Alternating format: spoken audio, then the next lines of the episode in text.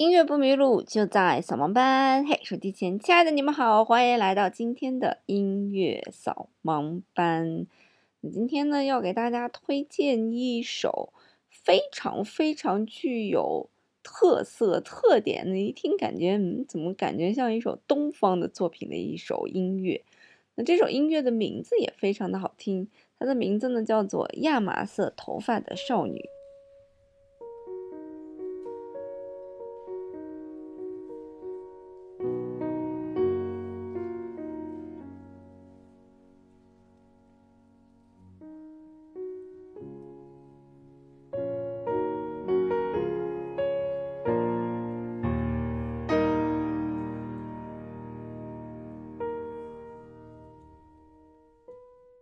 是不是听起来有一种似曾相识的感觉？那今天找的演奏的版本呢，是郎朗的演奏的版本。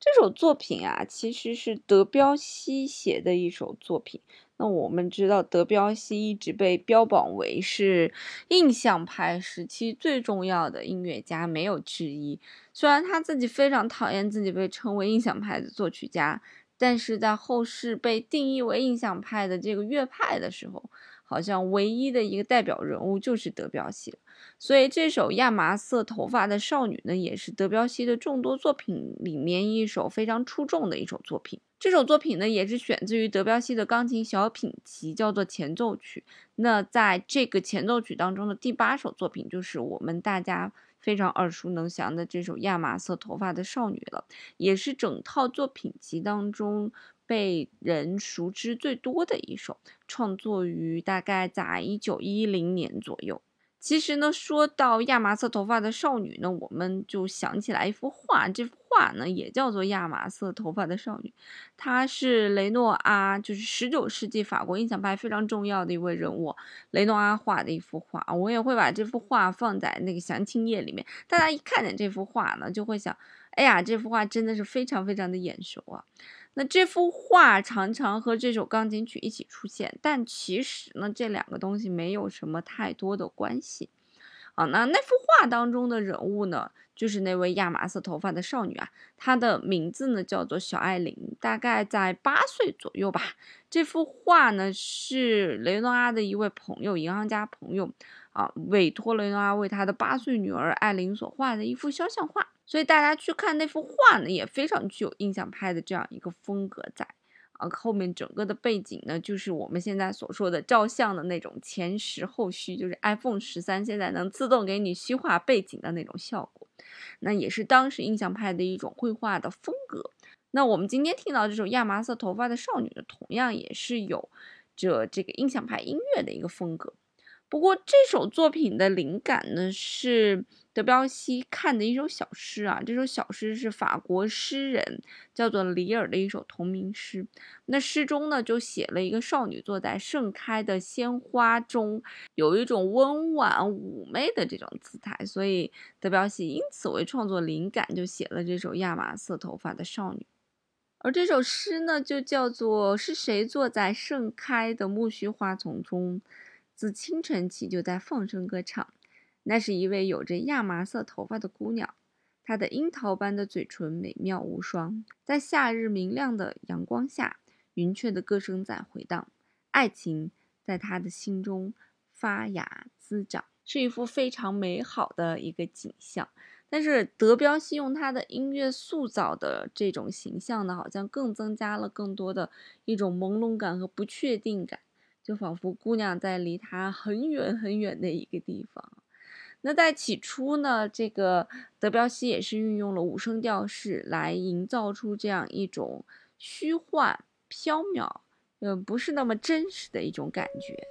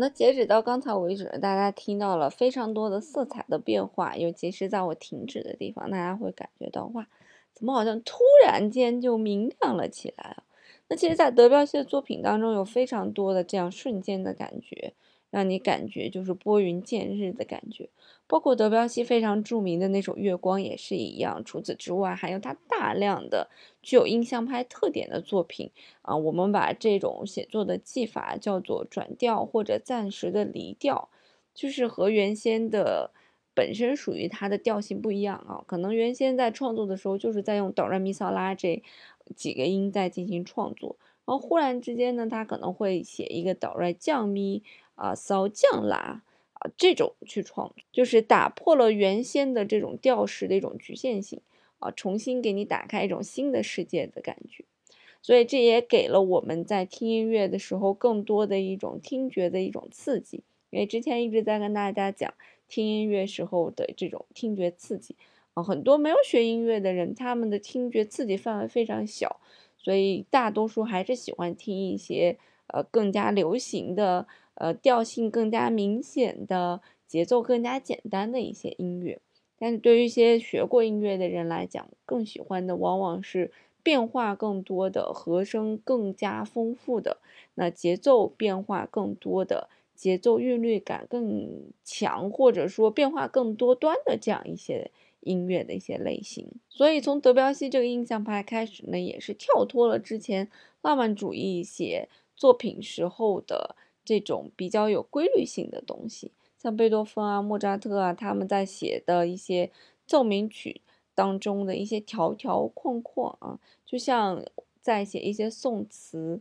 一样，它根据词牌名，它会有各种平仄的一些要求、字数的一些要求、段落的一些要求，它就是独创的这种音阶写作的方式，给了你一种新的听觉的体验，所以非常的不一样。那其实这首亚麻色头发的少女呢，叫做前奏曲啊。这前奏曲如何理解呢？其实它相对于一些曲子来讲是非常的短小的。如果理解起来，大致可以理解成是我们吃的前菜吧。啊，就像沙拉呀、罗宋汤啊，就是大概这种东西，它并不是一个主食啊。但是这盘前菜同样让人印象非常的深刻，不管是旋律也好，还是它塑造的氛围也好。都让我们有一种耳目一新的感觉，所以是一道非常成功、让人流连忘返的一道前菜。所以整个曲子也不长，大概就在三分钟左右，难度系数呢也并不是很高。呃，在一般弹到七八级、六七级的时候，就可以去演奏这样的作品了。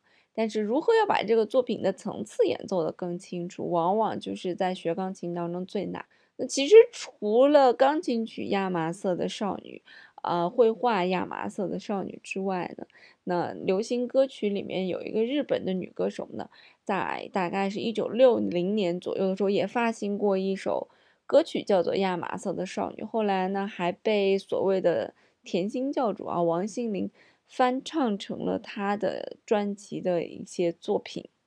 叫做《月光》。我们也可以来听一下日本版的《亚麻色的少女》是什么样的感觉。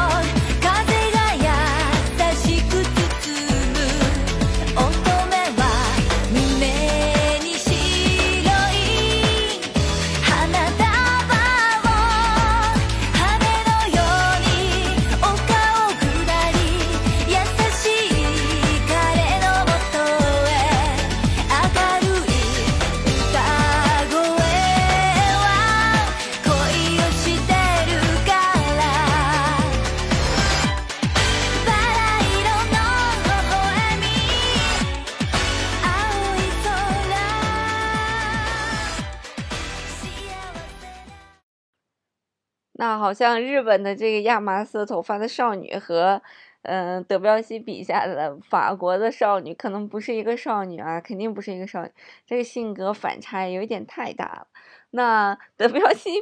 笔下的亚麻色头发的少女和雷诺阿笔下的亚麻色头发的少女，应该是同一个亚麻色头发的少女，不过德彪西笔下的是雷诺阿笔下的。成长长大 版的亚麻色头发的少女，这是一个非常文静安静的这样一个女孩。